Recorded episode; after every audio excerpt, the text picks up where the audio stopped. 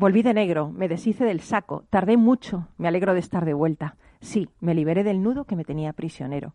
Back in Black es la sexta pista del disco de ACDC del mismo nombre, caracterizada por su conocido riff de guitarra y también es la primera canción que Kurt Cobain aprendió a tocar cuando tenía 14 años.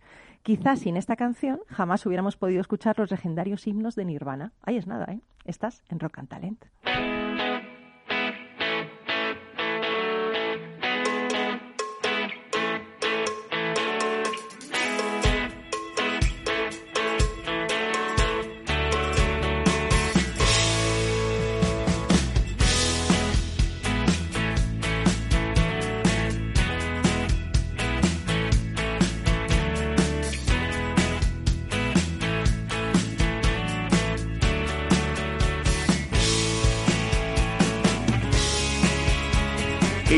Radio, Rock and Talent, con Paloma Orozco.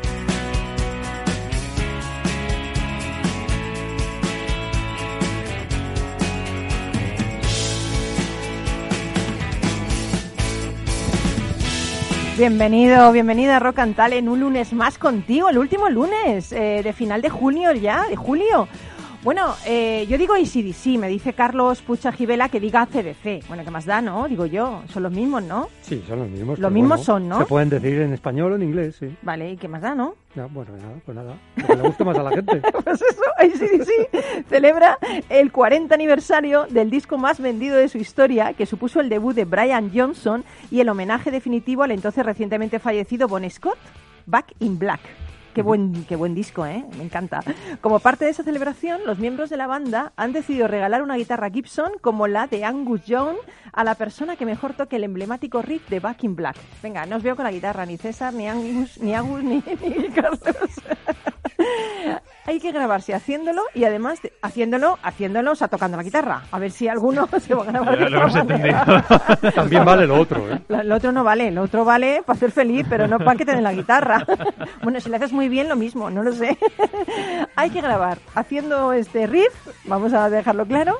Y además, yo me caracterizaría de colegial como Angus o me pondría la mítica diadema de cuernos del diablo. Que yo creo que quedaría bonito también un poco interpre- Precioso. interpretar, ¿no? Precioso. Y cuando el vocalista de la banda desapareció, ¿sabéis lo que pasó? No sé si sabéis lo que pasó cuando desapareció el vocalista de la banda, que murió. Bueno, pues ACDC decidieron continuar y se pusieron manos a la obra para buscar un nuevo cantante que sustituyera al mítico eh, Bob Bon Scott. Pero la tarea no fue sencilla porque hicieron un montón de audiciones, pero nada, no les gustaba nada. Todo el mundo tocaba lo mismo, cantaba lo mismo, hasta que llegó Brian Johnson, que era un cantante así muy rudo, poco conocido, eh, de un grupo de tercera fila, que se había hecho cantante porque no tenía dinero ni para guitarra ni para batería. Dice, yo mm, como no tengo para instrumentos, pues canto yo directamente. Bueno, pues en ese momento Brian Johnson había apartado la música para sobrevivir y no sabéis lo que estaba haciendo, estaba montando parabrisas de coche. Imaginaros, montando parabrisas de coche. Tenía 32 años, una hipoteca pendiente, vivía con sus padres y creía que su sueño de vivir de la música se había esfumado. Pero al final hizo la prueba y la conexión entre los hermanos Young y Brian fue inmediata. ACDC tenía nuevo vocalista. Y lo más bonito es que cuando salió a actuar la primera vez, imaginaros lleno de dudas, de incertidumbres, de temores, vi una pancarta entre el público que decía Rip Bon Scott, buena suerte Brian. Qué bonito, ¿eh? Bonito. O sea, el aceptaron así desde el bien. principio, ¿no? Bueno, pues así fue como una tragedia se convirtió en una oportunidad y nació el disco de rock más vendido de todos los tiempos. Creo que es el más vendido de todos los tiempos, solo por delante está Michael Jackson, ¿verdad? Michael Jackson y, creo que Pink Floyd está el tercero. Eh, me está diciendo, me está apuntando aquí nuestro duende. Bueno, nuestro duende va a pinchar, se ha convertido en DJ, que también lo bien, es. bien, bien. Es músico, claro, es DJ, pero se va a convertir aquí en más en DJ. Y nos va a poner todas las canciones de ACDC. ¡Bien! Muy bien, muy bien. Nos Muy veo bien. contentos, nos veo contentos. Bueno, hoy en Rock and Talent vamos a hablar con Agus Scap. Agus Scap tiene nombre de estrella de rock, ¿no? Agus, buenos días. Buenos días. Un poco sí, ¿no? Un poco, yo Pero creo que eso la de idea- dónde viene? Agus de Agustín. Agus- sí, Agus de Agustín. Lo que pasa es que, a ver, voy a desvelar aquí un secreto en primicia Venga, mundial. bien. Mi nombre real es Agustín Sánchez, pero como sonaba demasiado común, muy mainstream, y, y los hipsters ahora modernillos, pues nos gusta más el nombre de los modernos. Pues de ahí salió el Scap. Y cuando estaba viviendo en Reino Unido, pues de Sánchez Cabanillas, pues me empezó, me empezó a llamar Scap todo Ah, el que, pues me encanta, me Y gusta. Me encanta. más, más, más alternativo, ¿no? Que Agustín Sánchez, que hay muchos. Pues por supuesto. Nombre artístico como las folclóricas, es lo Claro, mismo. claro. Hombre, no, como, como la la folclórica. Le has dado- vamos, te está diciendo que es hipster y tú le dices que es folclórica. Es igual, es parecido. Por eso lo digo. Sí, es pantojil, sí, de verdad. Modernízate, Carlos, modernízate, por favor, te lo pido, ¿eh? Que se te pilla la edad, por Dios, ¿eh? Bueno, Agus Escape es emprendedor, director de marketing y comunicación de Porter. Yo digo que Porter es el Uber del mundo del transporte de los objetos. Luego nos lo vas a contar, ¿no? Sí. No, no desveles nada, que esto es como así como una primicia. Claro, esto es el teaser. Vale. y Carlos, Sí. Carlos Puchajivela, hoy has venido especialmente crítico con todo. No, bueno, bueno, eh, hay días mejores y días peores. Vamos a ver si, gracias a vosotros, el ánimo se va, se va a levantar. Seguro, ¿eh? El ánimo. Bueno, el- no quiero hacer un chiste con esto. Bookideasblog.com. El libro que nos vas a traer son charlas TED de Chris, Chris Anderson. Anderson, efectivamente. Para que aprendamos las claves ganadoras de hacer una charla buena. Justo. El fundador de las famosas charlas TED, que son famosas en todo el mundo. Vale. Y la verdad es que el libro es muy ¿Y interesante. tú te lo aplicas? Yo, lo, yo, yo lo intento aplicar, sí. Voy mejorando cada vez, yo creo. Vale, vale, muy bien, muy Sí, sí. bien. Y César Espinel, que ya sabéis que es nuestro experto en mitología y simbología. ¿Cómo te has quedado, Agus, eh, cuando te digo esto? Experto en simbología, mitología y guía del Museo del Prado, no te digo más. Pues como me he quedado, yo creo que no se puede decir en directo. Exacto. Pasta bonita, una cosa. Pues nos va a contar. nos va a contar la historia del sabio y el viajero. Que no ¿A que no te la sabes tú esa? Eso no me la sé, fíjate. Pues esto, como ya nos vamos a ir de vacaciones, bueno, los que se vayan, yo me quedo aquí, pues, pues nos lo va a contar. Así que nada, duende, te estás partiendo ahí en la pecera, eh, te estoy viendo. Venga, que nos vamos, que nos vamos, comenzamos.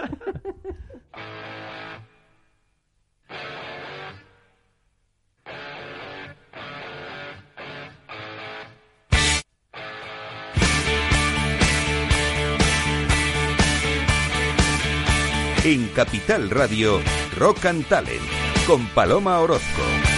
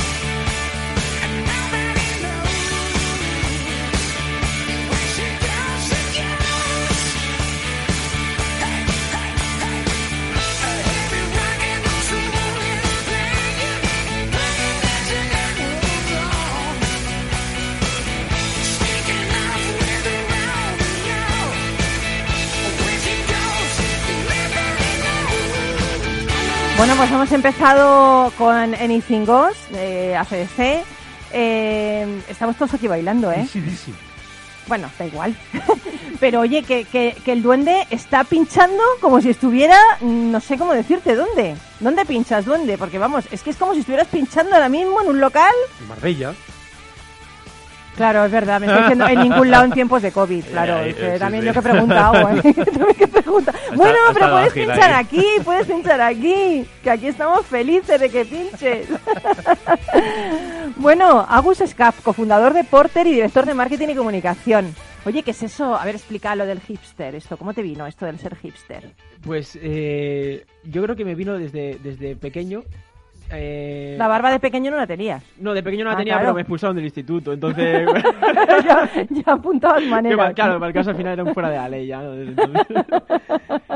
bueno, yo creo que siempre me ha gustado un poco eh, toda la, la temática hipster, no todo el rollo alternativo, empezando por la música. Me vino a mí sobre todo por la música. A mí este programa es que me encanta, es como mi programa perfecto, ¿no? Mezcla startup, emprendimiento, negocios y, y Y música, música. rock, entonces es, es, es Joder, increíble. Es que no hay otro igual en la radio No hay otro igual. Bueno, bueno, bueno, bueno. Esto ya es una Y- y cosa... como Paloma tampoco. ¿no? Oye, ya se está, está mejorando, Carlos, sí, por momentos, ¿eh?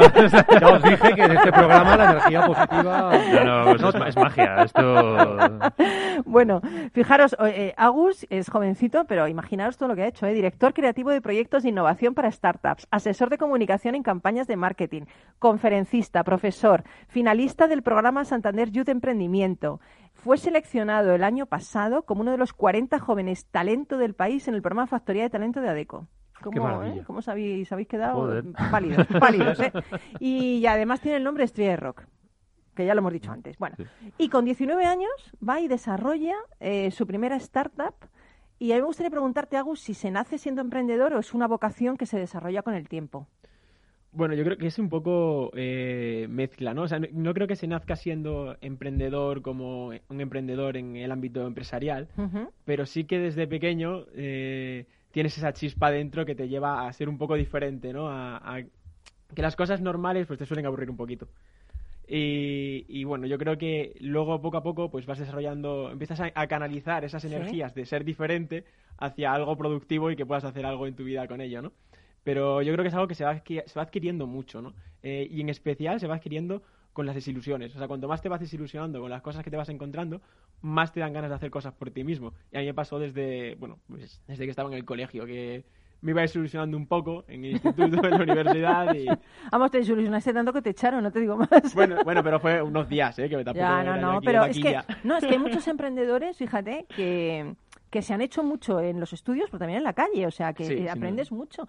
Yo leído una entrevista tuya que me ha gustado mucho, que decías que emprender no es ningún juego, que requiere un enorme trabajo, ¿no? Eso me ha gustado mucho. Sí, es que ahora tenemos como una burbuja, ¿no? De que siempre, a mí, yo odio mucho el mainstream, ¿no? Por lo general, y siempre cuando algo se pone de moda, yo creo que, que se arruina, se, se viene todo abajo. Y el emprendimiento se ha puesto de moda. Entonces, como emprender se ha puesto de moda, eh, parece que todo el mundo puede hacerlo. Obviamente, cualquiera puede hacerlo, pero cualquiera que tenga la mentalidad y que esté realmente preparado mentalmente para, para ello, porque no porque por mucho que a ti te guste el fútbol, pues puede ser Messi o puede ser Ronaldo, requiere Claro. muchísimo trabajo. Entonces, pues yo siempre digo que emprender no es un juego, no es algo que esté de moda para ponerte en el perfil de Instagram, que son 24 horas diarias de trabajo, es no salir los fines muchas veces y es cambiar tu vida. Joder, sí, desde luego. Mm. Oye, vamos a hablar de Porter. Yo decía antes que es como el Uber o el Cabify del mundo del transporte de los objetos, ¿no? Yo, yo que conste que ya me he metido, ¿eh? Ya soy Ah, clienta, bueno. ¿eh? ¿Y ¿Has, hecho un, has hecho un servicio ya? No, todavía no he hecho un servicio, pero lo voy a hacer. Ah, porque vale. necesito trans- transportar algo. Pero cuenta qué es y cómo surge Porter. Pues mira, Porter, yo creo que todos los, los modelos de negocio que realmente tienen un impacto y funcionan son aquellos que surgen, eh, de- que los emprendedores lo ven en primera persona. No son estos que surgen en el papel e intentas meterlos un poco con Sí, calzador. una, una necesidad real, ¿no? Algo que, haya, que sea real. Eso es. Eh, muchas veces cuando te preguntan, bueno, ¿y cuál fue el estudio de, de, mercado ¿no? que hiciste? ¿Cuál fue el plan de negocio que hiciste en un inicio? Bueno, pues el plan de negocio fue que yo me fui a Ikea y al salir vi que era imposible llevarme mis cosas en el momento con un precio asequible y de una manera segura. Como por ejemplo, pues salía de fiesta pidiendo un, Uber, ¿no? Digo, bajo la puerta de mi casa, pido un Uber, me recoge y me lleva a Malasaña. Eh, pero yo no salgo de Ikea y tengo ese Uber de cosas para llevarme las cosas. O yo si me tengo que mudar mañana de mi casa a una casa nueva, no tengo algo rápido, seguro, instantáneo. Entonces, un poco de nuestra propia necesidad surge el modelo de negocio de, de Porter. Oye, ahora mismo yo creo que hay una falta de adaptación del sector del transporte de mercancías a, a los consumidores, ¿no? Porque lo que tú dices, tú vas a Ikea, vas a cualquier centro comercial y lo que hacen es que te dan un, una- un papelito para, para que les llames. Bueno, yo creo que esto es un poco, está un poco anticuado, ¿no? ¿Viene Porter un poco a, a revolucionar ese sector, a hacerlo progresar, un sector tan inmovilista a lo largo del tiempo? Nosotros precisamente lo que estamos buscando con, con Porter eh, es digitalizar exactamente el sector de la movilidad de objetos en la ciudad y hacérselo muchísimo más seguro y muchísimo más sencillo a las personas. Yo siempre pongo el mismo ejemplo. Si ahora mismo a los tres que estamos aquí os preguntara si tuvierais que llevaros esta mesa desde aquí a vuestra casa, es un problema. No, no, yo te llamaba a ti. ¿De verdad? Hombre, sobre todo lo de Porter, Porter, Porter. esto. Estan- estando tú aquí, es- vamos, claro. blanco y en botella. Que se la lleves cap. Como pueda, ¿no? Ya es su problema. Madre mía, es que es una mesa muy grande, claro, la Hombre. gente no lo está viendo, pero Sí, no sí, es una claro. mesita, o sea, esta Sí, mesa no, es muy grande. Sí, sí, sí. Entonces, si tú te pones en esa tesitura eh, de cualquier cosa que se te ocurra que necesitas mover grande o una mudanza que necesitas hacer, nadie tiene una respuesta clara, porque las opciones son comparar precios entre miles Sí, de webs, verdad. buscar transportistas. No es sencillo. Entonces, nosotros queremos, hemos simplificado eso y tú, pues desde Porter Delivery, pues exactamente igual que pides un Uber o pides un Cabi, pues puedes mover tus, tus objetos con total seguridad poniendo un origen, poniendo un destino y tendrás tu transportista con furgoneta que va a ir a la hora y el lugar que tú hayas indicado a recoger tus cosas. Y hay varios servicios, o sea, se puede alquilar furgoneta, no eh, alquilar, eh, o sea, eh, que haya una persona que conduzca, que no conduzca, con conductor, sin conductor, que te transporten, que no te... tra- Puedes elegir, o sea, puedes personalizar un poco esa experiencia. Exacto, sí, nosotros tenemos dos modalidades eh, iniciales. Tú cuando llegas a la pantalla de inicio de la aplicación, pues tienes un, un mapa, el típico mapa muy reconocible por todos, donde te pone para que introduzcas un origen y introduzcas un destino. Entonces tú ahí ya tienes dos opciones. Puedes elegir la opción origen-destino para está enfocada a trayectos a, a servicios más directos, pues por ejemplo te quieres llevar esta mesa de aquí a tu casa. Y luego tenemos otra opción que es por horas, en la que tú puedes poner simplemente el origen, pero no hace falta que pongas el destino, sino pones las horas que, que tú lo necesitas y entonces pues cuatro horas. Esa es la opción para multidestino, por ejemplo, si tienes que ir a varios sitios a recoger cosas o tienes, por ejemplo, que hacer un servicio Madrid-Valencia, ¿no? Ya. Pues lo puedes escoger por horas. Y luego en la siguiente pantalla te da la opción de elegir entre si quieres que vaya un transportista con su furgoneta o un transportista con furgoneta más un ayudante adicional. Entonces, de esta forma, si tienes más objetos o son más cosas, pues al final pues coges la opción con dos personas que se van a encargar de todo y tú no vas a tener que hacer Joder, nada. qué bueno. ¿En qué punto estáis ahora mismo con, con la app? Pues ahora estamos eh, en un punto, la verdad que bastante bueno, porque bueno, eh, estamos ya operando en, en toda la comunidad de Madrid. Eh, tenemos previsiones ya de llegar a otras provincias antes de, de final de año, pero estamos en un punto bastante bueno, sobre todo porque, bueno, cuando lanzas una startup, cualquiera que una startup o cualquier proyecto, cualquiera que lo haya hecho sabe que al inicio siempre está esa incertidumbre y nosotros como que ya estamos pasando ya, no ya hemos pasado esa incertidumbre por todo el feedback que estamos recibiendo de los clientes. Es absolutamente buenísimo y se invito a, a todos los que nos estén escuchando que le interese que entren en nuestras redes sociales de Porter Delivery y, y van a ver las opiniones que nos están dejando los clientes, todos los mensajes que nos dejan. Entonces estamos en una fase muy buena porque estamos teniendo una aceptación muy positiva en el mercado y cada, y cada día estamos, cada mes estamos creciendo tanto en, en facturación como en volumen. Oye, tú eres cofundador de, de Porter, Sí. pero también eres director de marketing y comunicación, Sí. que es una cosa que es mucho tuyo también, porque has estado en un montón de campañas grandes de comunicación. Sí. ¿Cómo es la estrategia? ¿Cómo se comunica esto? ¿Cómo es vuestra estrategia de comunicación? ¿Cómo comunicáis esto? ¿Dónde están vuestros clientes, vuestros potenciales clientes? Pues mira, nuestra o sea, volviendo a lo que hablábamos al principio, de que a mí me gustaba mucho salirme de la norma, ¿no? Esa mentalidad hipster en, en todo de la vida, pues eh, nuestra estrategia de comunicación también es un poco hipster, ¿no? Porque ahora todas las estrategias, todas las marcas como que tienen mucha obsesión con el digital, ¿no? Tenemos que estar en digital a toda costa, tenemos que... Sí, perfecto, obviamente tienes que tener una presencia digital, pero tienes que ir donde estén tus clientes. Y si tus clientes están en la calle, si tus clientes están en las grandes superficies, a lo mejor es mucho más útil llevar a dos personas a repartir eh, información en la puerta de IKEA. Entonces, eh, nosotros tenemos presencia, obviamente, en todos los canales, pero ahora mismo nuestra estrategia de marketing está muy enfocada en llegar realmente al usuario. Hmm, al No- final, ¿no? Exactamente, no hacer ese volumen por volumen. O sea, nuestra- nosotros no tenemos una estrategia de vamos a comprar 5 millones de, de seguidores ¿no? en redes sociales, sino tenemos una estrategia de vamos realmente a que el usuario nos pruebe porque estamos tan seguros de que nuestro servicio es muy bueno y de que nuestra aplicación es muy buena que sabemos que nuestro mejor marketing es que lo usen y van a acabar realmente encantados. ¿Y cómo ves el futuro? ¿Cómo ves el futuro de Porter de aquí a unos años? Hombre, pues de aquí, si me dices de aquí a cuatro años, pues espero que estemos en todo el mundo. Eh, te diría pues haciendo portes en Singapur, haciendo portes en Malasia, en Nueva York. Eh, hombre, un futuro corto. Lo bueno que tenemos nosotros, yo creo que es que somos un proyecto muy escalable. Eh, es decir, al igual que, que marcas como Uber, Globo, Cabify, Jasit son muy escalables porque al final son tecnología. Nosotros, siempre lo repetimos, nosotros no somos una empresa de furgonetas, somos una empresa de tecnología, somos una empresa tecnológica.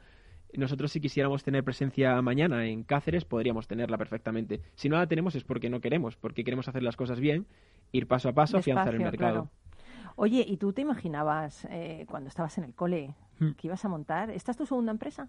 Tercera, ¿Tercera empresa? sí. ¿Y las otras siguen funcionando? Una de ellas sí, sigue funcionando. era- una era rock, ¿cómo era? Bueno, Rookie Box sigue Rocky funcionando, Box. exactamente. ¿De qué era Rocky Box? Es una startup cultural que lo que buscamos básicamente también es, bueno, es una plataforma tecnológica también para poner en contacto a artistas con patrocinadores culturales. Qué bueno. Y esa sigue, pero luego la, la segunda, ¿cuál fue? Luego la segunda fue, ha habido varias por ahí entre medias. La segunda fue una agencia de marketing y de, y de comunicación en la que, bueno, estuvo funcionando en Oporto, estuvo funcionando en Salamanca, estuvo funcionando en Madrid y donde básicamente hacíamos pues estrategia de marketing y comunicación para, para startup. Y esta. Y ahora Porter. Madre mía. ¿Queréis preguntarle algo? Esta, me parece impresionante lo que, lo que ha hecho. Yo le quería preguntar con respecto a, tu- a tus inicios. Hay muchos jóvenes que ahora se toman un año sabático, por así decirlo. ¿Ha sido tu caso o no? Para pensarse un poco Pero lo que si no, pero si tiene 25 o años, para- como se toma un año sabático. No, no, pero el año sabático es precisamente No o edad, antes de casi. empezar Pero- los estudios universitarios o al terminarlos. O sea, que Ya, es justo ya, no, no, la edad ves. suya. Ah, Sí, por eso sí, se lo sí, estoy sí, preguntando. sí. Sí, sí, ¿Eh? sí. Claro. Yo creo que más, más que un año sabático, eh, yo lo que hice fue, yo me di cuenta que estar mm, seis horas diarias en un aula no era para mí. eh, porque yo pensaba que el conocimiento realmente estaba ahí fuera y está mediante la experimentación. Entonces mi año sabático fue un poco eh, descubrir Mm. que, que, la, la educación eh, perdón, presencial, tal y como está hoy organizada, creo que no es ni efectiva ni eficiente. Totalmente En- de acuerdo. Entonces, mi año sabático quizá fue el hecho de decir, creo que estoy perdiendo mucho tiempo mm, y fue irme a, a la educación online para poder un poco seguir con mis proyectos en el mundo real. ¿Sabes cuántas empresas ha montado aquí Carlos? No lo sé, sorpréndeme. 14. ¿Qué te parece? Bueno, es un poco ya más tarra, ¿eh? un poco Me- más me mal queda. Al ritmo que vas tú, rápido. Y rápido me alcanzas. ¿eh? Bueno, esperemos que, que Porter sea ya para muchos años. Pero 14, Carlos. Sí, 14. Una locura. Oye, y, y tú no te pregunto, César. No, yo soy autónomo, Yo estoy yo yo, también, yo, yo y yo y mi yo. y- autónomo ser empresario de ti mismo. O sea, que en Pero mira fondo- que, no, es que no Sí, os habéis dado pues cuenta es qué bonito mismo. lo que ha dicho. Dice yo y mi yo. Es que como él es simbólogo, dice yo y mi yo. Eso significará algo muy profundo que no llegamos a entender, ¿no entendés? Sí, hombre, yo del mundo interior voy sobrado. Eso sí. ¿Te das cuenta? Eso no factura en Hacienda el mundo interior, pero... Oye, y mm, un consejo. También te lo pido a ti, Carlos, porque también 14 es que es muchísimo, ¿no?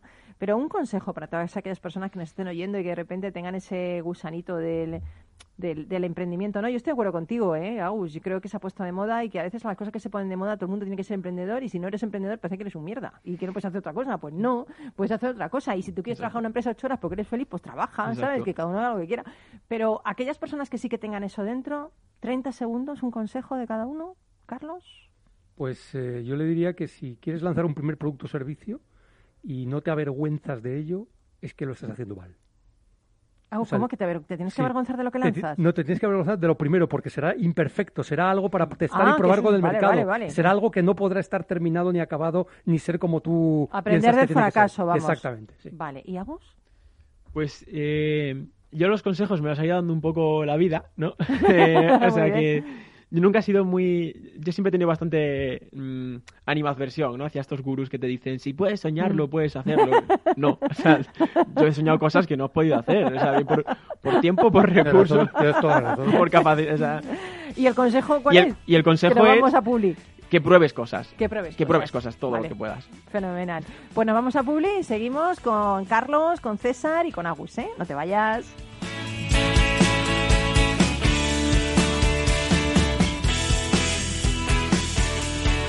En Capital Radio, Rock and Talent, con Paloma Orozco.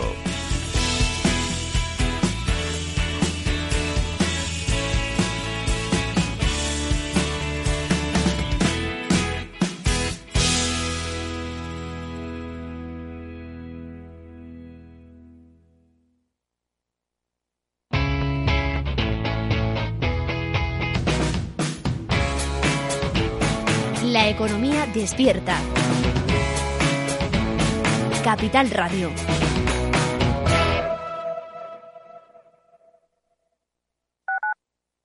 Capital Radio.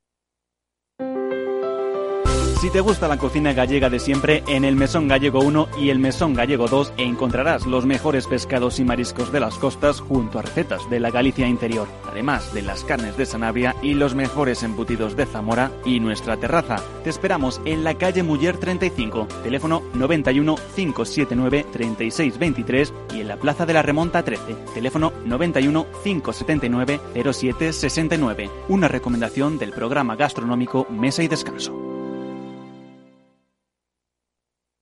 Gráficas Naciones. Más de 50 años de experiencia en el sector de las artes gráficas. Apostamos por la última tecnología tanto en impresión offset como en digital y gran formato. Realizamos todo tipo de impresión. Tarjetas de visita, folletos, libros, vinilos, decoración y montaje de stands. Más información en el 91 629 2145 o en gráficasnaciones.es.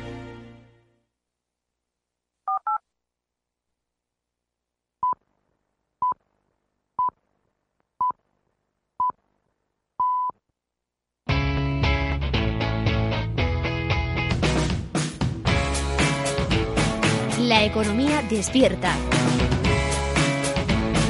Capital Radio.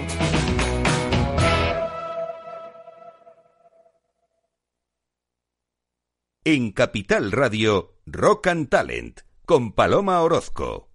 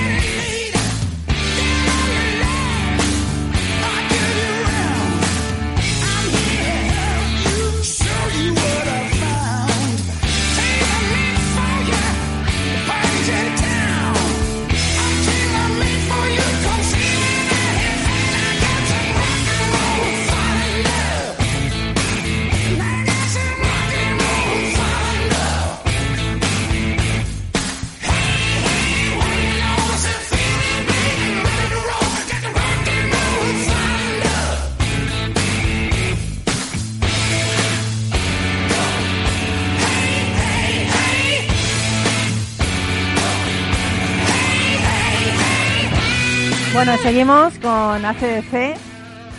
Eh, tú no tienes guitarra, así que no sé, está tocando, se está tocando Estoy la tocando tripa. del aire, claro, sí, efectivamente, como hacemos, como hacemos todos los que este Pero vamos a ver, tú no vas a ganar la Gibson de No, ACDC, ¿eh? Esto no, la guitarra no es lo mío. No, ¿qué es lo tuyo? Lo mío es vivir. Es vivir. ¿Qué frase? Lo mío es vivir. No está mal, ¿eh? No está No, mal, ¿eh? es- bueno, es Reconoce una- que no está mal, ¿eh? No, para, ser, para, para no ser rico no está mal. Dice, es una frase rico, lo mío es vivir. Te falta de decir, no sé. Pero bueno, vale, lo tuyo es vivir, vale. Pero mientras que haces lo tuyo, ¿nos hablas del libro de hoy? Sí, por supuesto. Lo mío también son los libros, ¿eh? Ah, bueno, claro. Bueno, tenemos hoy charlas TED, la guía oficial TED para hablar en público. Te de has puesto Chris muy serio ya, ¿eh? Anderson. Ahora te has puesto serio, ¿eh? Claro, porque estamos hablando de algo serio. Vale, Bueno, algo vale, serio, vale, pero vale. que también tiene su parte, Vale. claro, su parte, vamos a ponernos serios. su parte divertida. Venga, también, ¿eh? vale. Entonces, bueno, pues aquí nos habla de, los, de algunos secretos y consejos para hablar en público. Vale. Entonces, comienza la historia con una pregunta que, que seguramente a toda nuestra, au- nuestra audiencia le, le- se le ha hecho alguna vez, y es que el miedo a hablar en público. ¿Quién no ha tenido ese miedo justo antes de empezar a hablar en público? Yo creo que es algo bastante común, que incluso los más experimentados conferenciantes eh, pues sufren, ¿no? Y habla de la historia de Mónica Lewinsky, que años después del escándalo famoso con Clinton, eh, tuvo, mía. que, tuvo que hablar en una conferencia em, eh, con el público, hablando abiertamente de lo que había sido esa situación, de cómo lo había sufrido ella, Bueno, de cómo lo había fue vivido. una catarsis, pobrecilla y, también. Exacto, una catarsis. Y estaba, lógicamente, estaba la pobre muy nerviosa, ¿no? Antes de empezar a hablar. Pero al final lo que hizo que la charla fuera un éxito, tanto es así que después de una charla TED que hizo, precisamente con Chris Anderson, hubo un millón de descargas de la charla, o sea que fue un éxito fue porque ella se agarró a que tenía un mensaje importante que transmitir a las personas que a lo mejor estaban sufriendo eh, mm, situaciones parecidas a la de ella. ¿Y cuál era el mensaje? El mensaje era que tenías que creer en ti mismo y no plegarte a intereses que a lo mejor en ese momento Ya. te parecían atractivos, pero que luego te dabas cuenta que había ¿eh? ido en contra de tu, de tu propia. de también tu una cosa ser. personal íntima que se aireó como... Sí, Ah, eso sí, sí. también, Fue madre un acoso, o sea, Sí, esto sí, es- sí, sí. sufrió un Acoso brutal. derribo. Efectivamente. Lógicamente, claro, estaba involucrado el presidente de Estados Unidos y no es, eh, no es una Ya, situación pero también normal. es un hombre, ¿no? No, no, por supuesto, por supuesto. ¿eh? Y bueno, pues eh, partiendo de esta situación, lo que dice es que en las charlas es muy bueno empezar con una historia. La historia ilustra la idea que queremos transmitir. Y en una charla es bueno eh, transmitir pocas ideas, pero que la idea que transmitamos tenga fuerza, que creamos en ella, que la transmitamos con pasión y que nos centremos en, em, en hablar de, de- de por qué es importante para nosotros y qué consecuencias o qué beneficios puede tener para la audiencia que nos está Mm, qué bueno, escuchando. ¿no? qué bueno, sí. Esa es una de las cosas importantes, ¿no? Empezar con una historia, eh, que la idea, que, que no, no, no intentemos eh, hacer las cosas muy complejas. Si intentamos transmitir demasiados conceptos en una charla, la gente no nos va a entender y se va a perder. Entonces es una de las, Sí. de las, de las cosas que, que dice. De hecho, el formato de las charlas TED está pensado para que en un periodo muy corto de tiempo, entre 10 y 20 minutos, es lo que suelen durar, pues se transmita una idea con, con profundidad y con la fuerza suficiente para que la audiencia quede eh, transformada y quede impactada por lo que ahí se está diciendo, ¿no?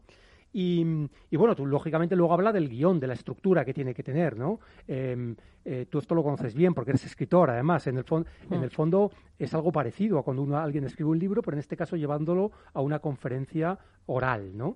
Y aparte de, de- de transmitir la idea, luego hay algunas herramientas que nos sirven para conectar con el público, como por ejemplo mantener el contacto visual y no solo con una persona, sino irlo distribuyendo. El barrido de faro, ¿no? Mirar así como si fuera un faro. Pero no sirve el mirar al infinito como si estuvieras poseído por, por, a- por uno de los dioses de nuestro amigo César. ¿eh? O sea, Lo has eso- entendido, eso no César, vale. ¿no? Lo has entendido, ¿no? Lo he entendido, lo he entendido. Eso- Algún día hablaremos de eso de la posesión. es muy interesante, ¿no? Verdad, Me interesa ese tema. Verdad, sí, sí, sí. Luego, otra cosa interesante que dice es que para conectar con la audiencia es bueno mostrar algo de vulnerabil- vulnerabilidad. Es decir, no somos perfectos. Entonces, ¿por qué no contar una historia en la cual, por ejemplo, si hablamos de miedo a hablar en público, contemos el miedo que hemos experimentado nosotros Sí, y sí, los me sentimientos parece, que hemos me tenido? parece bonito además y empatizar con los con las pues, sensaciones que puedan tener las personas que nos están Sí. escuchando ¿no? Eh, también es muy interesante hablar con el lenguaje del público o sea, el- por eso es bueno conocer en lo posible quién está enfrente, porque si hablamos con un lenguaje demasiado técnico que no conocen las personas que nos están escuchando, pues van a desconectar y no nos van a hacer caso. O un, de- un lenguaje demasiado formal, un lenguaje demasiado coloquial. O sea, depende de la situación, hay que saber adaptarse a, a- a esa situación, ¿no? Y, y- y, bueno, no debemos incluir todo lo que queremos contar. A veces tenemos el, el- el afán de decir, bueno, es que yo tengo tantas cosas que contar que No, vamos pero a eso es intentar... por nuestro ego. Había contado Claro. mucho para que vean qué listo soy, qué lista soy, cómo sé todo. Exacto. Pero como mu- muchas veces tenemos el tiempo limitado, lo que hacemos es contarlo todo, pero, pero troceándolo, es decir, Uf. contando menos de todo. Vamos, ser un brasa, vamos, Eh, directamente. y eso al final tampoco sirve, ¿eh? O sea, aunque recortes, no, Ya, ya, no ya. sirve. Y, y luego el libro, la verdad es que acaba con una reflexión muy interesante, que es que en el mundo de la automatización, de los robots, de la tecnología. ¿realmente hay hueco para esa transmisión oral en una conferencia? Por favor, di que sí. Sí, sí la hay. Menos mal. Sí la hay, sí la hay porque, porque seguimos yendo. Nos sigue pareciendo mucho más Nuestro interesante. trabajo está asegurado, César. No, pero fijaros, ¿eh? nos sigue pareciendo mucho más interesante y más en tiempos de coronavirus ir a un concierto en directo cuando realmente esa misma música la podemos eh, oír en una grabación o en, una, en un vídeo en Por compartir, hombre, también es un Pero poco claro, por es una compartir. experiencia, Claro, es claro. una conexión con, también con, la- con las Claro. personas o que están cantando, o que están actuando, Sí, o lo, que están lo decía, pronunciando una lo conferencia. decía ¿no? Agus, que su estrategia de comunicación también es ir donde están las personas y un face to face, ¿sabes? Sí, sí. No solo... Entonces ahí hay esperanzas, es decir, ahí los algoritmos y la automatización de momento no tienen demasiado hueco porque esa emoción, esa conexión con la audiencia eh, es complicado que un robot lo, lo pueda lo pueda hacer, o sea que hay Oye, eh, tanto César como tú como yo hemos dado charlas en público. ¿Alguna vez os ha Sí. pasado algo así un poquito malo, un poquito gracioso? A mí Es que me me- pasan mil cosas, ¿eh? yo por no contar, porque empezaría y no acabaría. pero- A ver, a mí me ha pasado algo que supongo que también le habrá pasado a mucha gente y es que teniendo una conferencia muy bien preparada con las fam- famosas transparencias de PowerPoint, que a veces son nefastas, son, son más que una ayuda, son al revés, un obstáculo, ¿no? Pues eh, eh, la tecnología falló y me quedé absolutamente sin ningún material. Y ha sido una de las mejores conferencias que he dado, porque tuve que improvisar, tuve que sacar lo que yo tenía dentro, digamos, sin, sin necesidad de utilizar ningún apoyo externo, y la verdad es que la gente quedó encantada. ¿eh? Joder, qué bien. ¿A ti te ha pasado algo de eso, César? Eh, En tus cursos, Yo en la tus verdad, cosas. no, en, en las clases la verdad es que ha sido todo maravilloso, pero sí recuerdo en, un- en una visita que estaba haciendo por, por el Museo del Prado un grupito de, de estadounidenses y cuando llegamos a la sala de, de Velázquez donde están las meninas y el retrato de, Fernando, de Felipe III y demás, resulta que uno de los señores del grupo que iba con el típico sombrero tejano, o sea, el tío era, o sea, todos, todos los prejuicios que se pueden tener de un estadounidense estaban encarnados en ese señor, o sea, vamos, era modélico. Y, y entonces el señor me, se, se enfadó mucho porque pensaba que yo le estaba engañando porque le dije que la infanta Margarita de Austria estaba representada en las Meninas y también en otro mi cuadro que había en la misma sala. Y el señor se cabreó muchísimo. ¿Por qué? Porque decía que no podía ser, que si estaba ahí no podía estar ahí. ¿Pero qué me estás contando? Tal cual. O sea, que me muero ahora mismo. Te lo juro. Os- Vamos, os lo prometo. ¿Pero que no pueden pintarla dos veces? Pues, pues se ve este, que este hombre no, que no conocía la fotografía. ¿En, en Texas la pintan dos es- veces? No. o sea, te- que- de verdad, o sea, que, que me quedé en blanco. curioso, es que nos gustaría saber el mecanismo mental. Es que le me quedé lleva en este blanco, es que, no es que no supe qué decirle. O sea, es que no, no, es que me bloqueé, me bloqueé y hice como si no hubiera pasado nada, porque es que digo, es que no, no, o sea, mi mente no, y bueno, y lo sigo sin procesar, no es que lo no procesar, entonces es que todavía no lo entiendo. Pues tampoco nosotros, ¿eh? O sea, si eso Nada, nada, o sea, es que se quedó ahí como... Yo creo que en realidad no pasó, que en realidad lo soñé o algo así, porque no puede ser, o sea... Pero sí, sí, o sea, tal cual. tal cual. Y el Madre señor muy, muy enfadado. Madre mía, Sí, madre sí, mía. o sea, ya- tremendo. Lo, lo que diría de ti cuando volviera a Texas. Realmente un recorrido, un recorrido por el Prado, como hace nuestro amigo César, es, es como una conferencia en movimiento. Sí, sí, sí, ¿eh? es verdad. Teniendo como Es verdad. materiales los cuadros Sí. y el arte que estás e- ¿Y qué cuentas de enseñando, ¿no? cada cuadro? Si sabe tanto ¿eh? de todos. Y puede, puede llevarse como una historia también, que tiene su, su, nu- Su su, nudo, Es- su desenlace, etcétera. ¿eh? Es una historia. es Bueno, una pues historia. recuerdan, recuérdanos. Sí, el libro se llama Charlas TED de Chris Anderson. Vale. Recordemos que es el fundador de las famosas charlas TED que se hacen a nivel mundial y que todos conocemos y que se pueden acceder vía online. Genial. Pues nada, mil gracias, Carlos. Qué bonito. Está muy bien, ¿eh? Me lo voy a comprar. Sí. Esto me interesa, para hacerlas yo mejor. Que nunca se hace del todo bien las cosas. Efectivamente. Bueno, pues seguimos, seguimos, que ahora nos va a contar César una historia.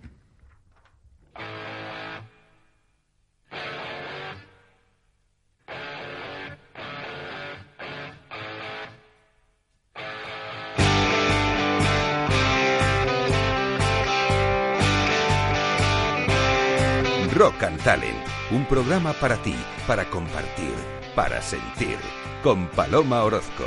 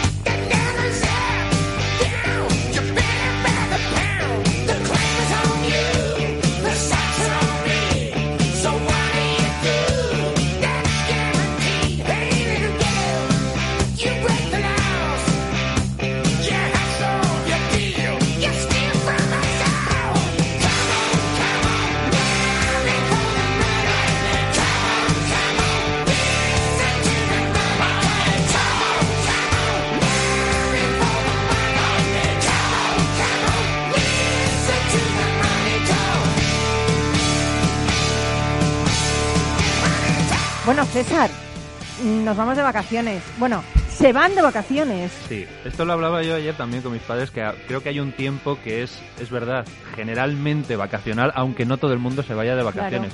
Porque es verdad que cuando te das una charla o das una clase en esta época del año, siempre agradeces más que estén presentes Claro. o que asistan, porque efectivamente la gente ya se empieza a mover, se empieza a ir, o igual no, pero sí que es verdad que hay como una sensación Sí, vacacional a ver si somos más un poquito extendida. responsables, conscientes. por favor. Sí, sí, que el verano puedes tenerlo también en noviembre, no pasa nada. Te puedes ir a Canarias, después de donde quieras, pero por favor un poquito de responsabilidad. Nosotros vamos a estar aquí todo agosto.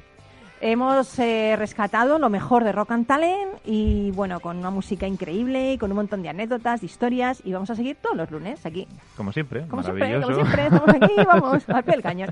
Bueno, nos vas a contar una historia, El sabio y el viajero, que Efectivamente. tiene que ver con las vacaciones. Sí, ver, es cuéntanos. un, es un cuento, es, es una historieta. Unos dicen que es eh, de tradición zen. Oye, perdona, pero ya te has puesto como ha dicho Carlos. Ha dicho, Claro, cuenta una historia para. Y ha empezado con la historia. Esto es, esto es coger aquí las cosas así Claro, al- al- fin. este, es el, este es el prefacio, es una Ah, vale, pequeña vale. Vale, vale. introducción.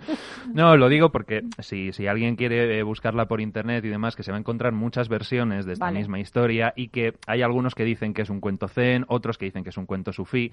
En realidad no importa, porque como fruto de toda buena tradición verdadera, al final su mensaje es universal, ¿no? Claro, muy bien. Entonces, la historia comienza con un anciano sabio que está sentado en una roca a la entrada de una gran ciudad. Y unos metros más allá hay un pastor que está cuidando de su rebaño. Y entonces viene por el camino un viajero y antes de entrar en la ciudad se acerca al anciano y le pregunta que cómo son las personas que viven en esa ciudad. Y entonces el anciano le dice, antes de responderle, permítame usted que le haga yo otra pregunta. ¿Cómo son las personas del sitio donde usted viene? Y dice, uff, malísimas. Dice, son todas espantosas, egoístas, narcisistas, que solo piensan en sí mismos, criticonas unos con otros, que no tienen interés por nada ni por nadie, egoístas, bueno, un horror. O sea, dice, fíjese usted tan horrible que he venido aquí, estoy buscando otro lugar donde vivir porque no soporto a nadie del sitio donde vengo. Y entonces el anciano dice, pues lo siento muchísimo, pero las personas que viven en esta ciudad son más o menos igual. Entonces el viajero, pues triste y cabizbajo, pues sigue su camino sin entrar en esa ciudad buscando un lugar donde quedarse a vivir. Bueno, ese mismo día, por la tarde, llega otro viajero a las puertas de la ciudad, el anciano seguía sentado en esa piedra, y este segundo viajero se acerca también al sabio. Dice, oiga, buen hombre, ¿cómo son las personas que viven en esta ciudad? Permítame antes de contestarle una preguntita. ¿Cómo son las personas del lugar de donde usted viene? Y ah, maravillosas, son gente amable, trabajadora, cada uno hace lo que puede con lo que tiene. Dice, hombre, es verdad que hay un poquito de todo, pero hasta la gente que es incluso un poco menos de fiar, si sabes cómo tratar con ella y cómo entrarle y demás, también se puede colaborar, se puede vivir, se puede convivir. Dice, sí, creo que mayoritariamente son muy buenas personas. Y entonces le dice, bueno, pues mm, le dice el anciano, dice, pues sea bienvenido a esta ciudad porque las personas que viven aquí son bastante similares a las personas de donde usted viene. Entonces el viajero, pues muy contento, entra en la ciudad. Y el pastor, que había estado viendo Qué listo, todo, qué listo, todo el pastor. tema, Pastor un poco vago, pero listo, ¿eh? Porque seguía allí en la piedra después de todo el día. se acerca al anciano y le dice, oye, tú de, de sabio no tienes Sujeta. nada, o sea, Tú tienes, tienes- un morro enorme, o sea, le has dicho a, a las personas estas lo que cada uno te ha dicho anteriormente, que, que, que esa- qué sabiduría es esta, ¿de dónde tienes tú la fama? Y entonces el sabio le dice al pastor que lo que iban a encontrar esas personas en el interior de la ciudad era lo que llevaban en el corazón. Entonces, ahora que nos vamos o no nos vamos, porque no hace falta emprender un larguísimo viaje a otra ciudad o a otro lugar, sino simplemente los propios entornos donde nos movemos, implica y determina mucho más las relaciones que podamos establecer entre unos y otros, lo que nosotros transmitamos y cómo nosotros tengamos nuestro interior configurado que lo que realmente sean las otras personas.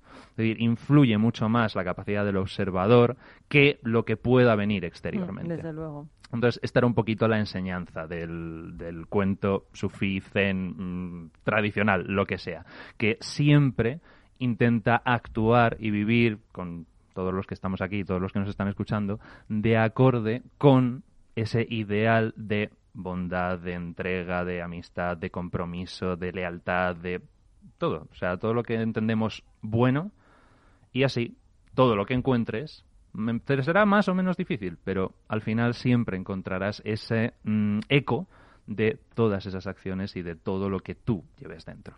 Hombre, yo lo creo así también. No, ¿eh? vamos, yo fíjate, hoy he venido regañado, ¿sabéis? Con mal humor, y gracias a este su- estupendo Oye, pero ¿por qué, programa. por qué y nos has traído, personas- por qué nos has traído el regaño? No, no, no, no, que va, si ha sido al revés, ahora estoy encantado. O sea que tienes razón, César. Te Pero lo que- reconciliado. pero no, porque César lo que dice es que lo que tú llevas es lo que tú No, atraes. no, pero he traído algo negativo y Claro. lo habéis disuelto y porque convirtiendo yo y mismo, transformando. Claro, Claro. eh, realmente he visto eh, el espejo en vosotros de lo, de, de- de lo mal que estaba mi actitud y la he transformado.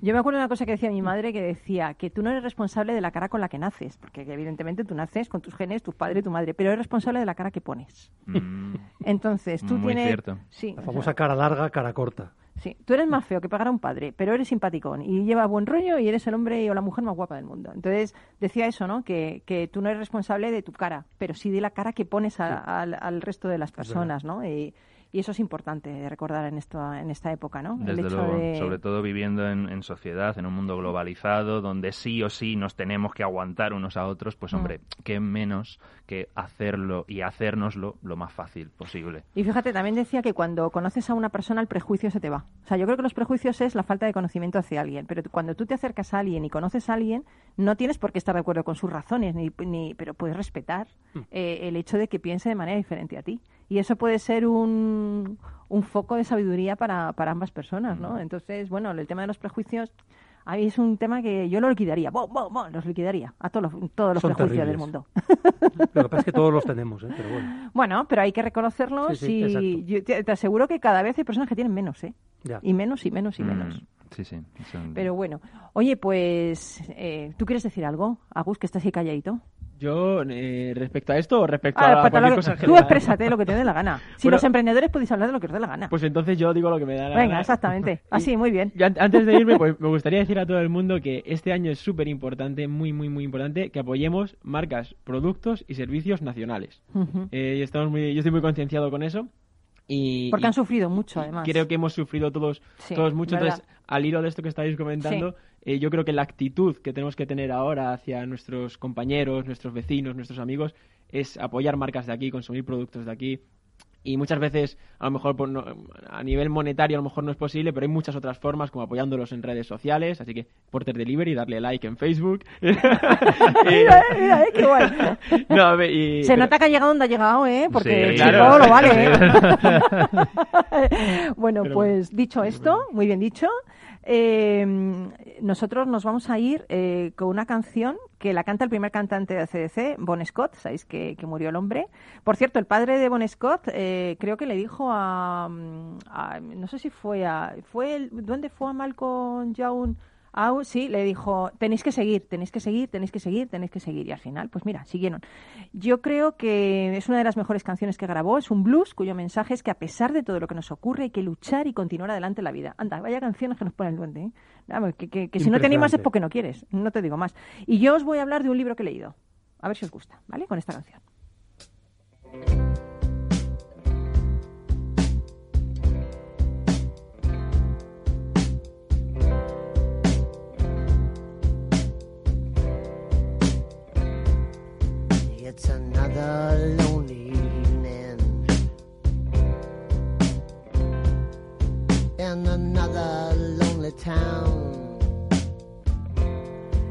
Bueno, pues hace poco cayó en mis manos un libro maravilloso y revelador que se llama El camino de Chuan Tzu, de Thomas Merton, publicado por Editorial Trota. Eh, César conoce a Thomas Merton. Thomas Merton fue poeta, místico, monje benedictino, profeta, ermitaño, activista social, estudiante de religiones comparadas y uno de los pensadores espirituales más originales e influyentes del siglo XX. Yo he leído cómo murió, que murió en Bangkok, una muerte un poquito, que no se sabe si fue accidental, pero bueno, un, un hombre increíble. Bueno, pues en este libro, Thomas Merton recoge una colección de brillantes fragmentos del gran pensador chino Chuan Tzu, un maestro taoísta tan sabio como serenamente burlón, que vivió hace casi 2.500 años. Hay uno que os traigo y que os regalo para que os vayáis de vacaciones así con buen rollo, que se llama La necesidad de vencer. Y dice así, cuando un arquero dispara porque sí, está en posesión de toda su habilidad. Si está disparando por ganar una hebilla de bronce, ya está nervioso. Si el premio es de oro, se ciega o ve dos blancos. Ha perdido la cabeza. Su habilidad no ha variado, pero el premio lo divide. Está preocupado, piensa más en vencer que en disparar. Y la necesidad de ganar le quita poder. Así que yo creo que lo que hay que hacer en la vida es no pensar en ganar. Ganar es una consecuencia de algo que haces y que haces reiteradamente y que haces bien, pero yo creo que es mejor disfrutar, yo creo que es mejor aprender, que es mejor compartir. Eh, ¿No? ¿Sí? ¿Estáis de acuerdo? Me parece perfecto. Además, es la mejor forma de sacar lo mejor de ti. Y si luego disparas bien, pues bien. Claro, exacto. si no, pues oye, no pasa nada. Desde luego. Agus, te damos las gracias por haber estado con nosotros compartiendo este ratito de radio y de música y de talento con nosotros. Nada, muchísimas gracias. Y espero que tengas muchísima suerte con Porter Delivery y que hagas muchísimos portes para todo, todo el mundo, por todo el mundo. A todo el mundo, ya muy Cuando sea. me retire a Singapur también me harás mi mudanza. Hombre, te llevamos a ti dentro, ya te lo que... Gracias, César. No. Eh, estaremos todo este todo este agosto, o sea que no me despido de ti porque te Claro. oiremos en las ondas. Claro Igualmente, Carlos, te oiremos también en Ahí las estaremos. ondas con lo mejor de cada uno, ¿eh? Claro. Sí, El sí, síndrome de Procusto, hombre, sí, el- sí, bueno, en fin, unos libros increíbles, Steve Jobs, una- unas cosas, bueno, tienes que oírlo, tienes que oírlo. Y con la mejor selección musical del Duende, que hoy ha hecho de un DJ, tenemos un DJ aquí que no nos lo merecemos, Un ¿eh? lujo. Vamos, un lujo, no, un lujazo. Un abrazo de todo el equipo, que, que seas feliz, que disfrutes del verano con prudencia, con precaución, por favor, piensa en los demás, que no solo eres tú, que es que estamos todos en este mundo y que uno somos todos. Y no te olvides de ser feliz, que es lo más importante del mundo y, y hemos nacido para eso. ¿Estás de acuerdo? Sí. Pues ala, nos vamos. Un besito. Chao.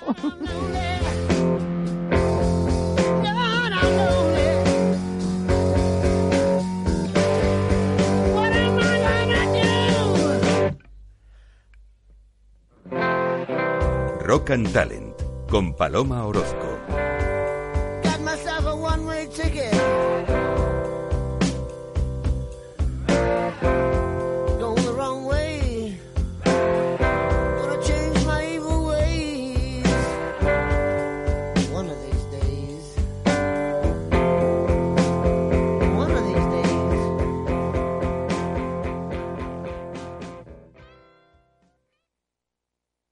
Hola. A ver, el dinero se gana con esfuerzo y ahorrar debería darnos una recompensa. Sin embargo, siempre vemos que nuestro dinero crece poco y eso hace que nos vengamos un poco abajo. Lógico. Lo normal es que veamos crecer nuestro dinero. Por eso me gusta Finanbest, porque me ofrece los mejores fondos de inversión del mundo al alcance de todos, con total transparencia y sin comisiones indebidas. Y con eso la rentabilidad de mi dinero será mayor, o sea, lo normal. Entra en finanbest.com y descubre que lo normal es extraordinario. Lo normal es Finanbest. Capital Radio.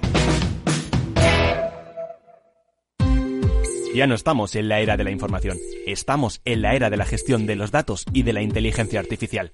El tratamiento inteligente de estos datos proporciona un valor enorme a las empresas en sus procesos de negocio. En Piper Lab ayudamos a nuestros clientes a tomar decisiones de negocio basadas en datos. Escúchanos todos los lunes a las 10 y media de la mañana en el espacio de Big Data de Capital, la Bolsa y la Vida.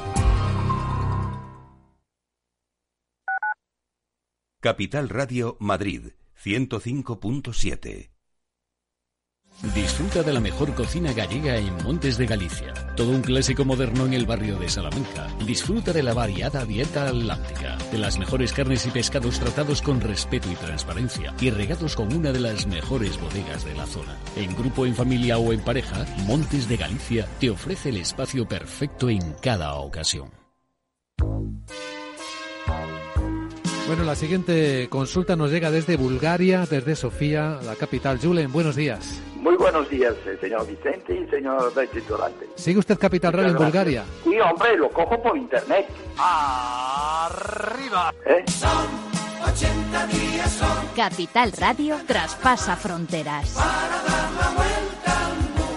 Capital Radio sí es lo mejor, ¿eh?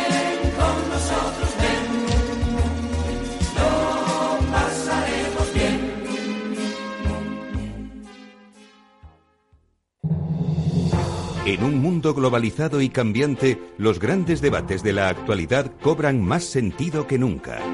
Cada lunes, a las 10 de la noche, Víctor Arribas analiza en Capital Radio los principales acontecimientos internacionales y cómo nos afectan a los españoles.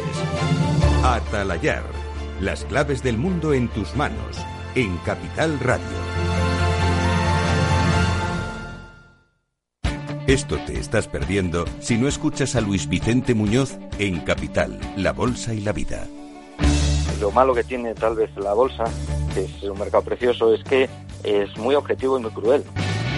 No te confundas. Capital, La Bolsa y la Vida con Luis Vicente Muñoz, el original. Capital Radio.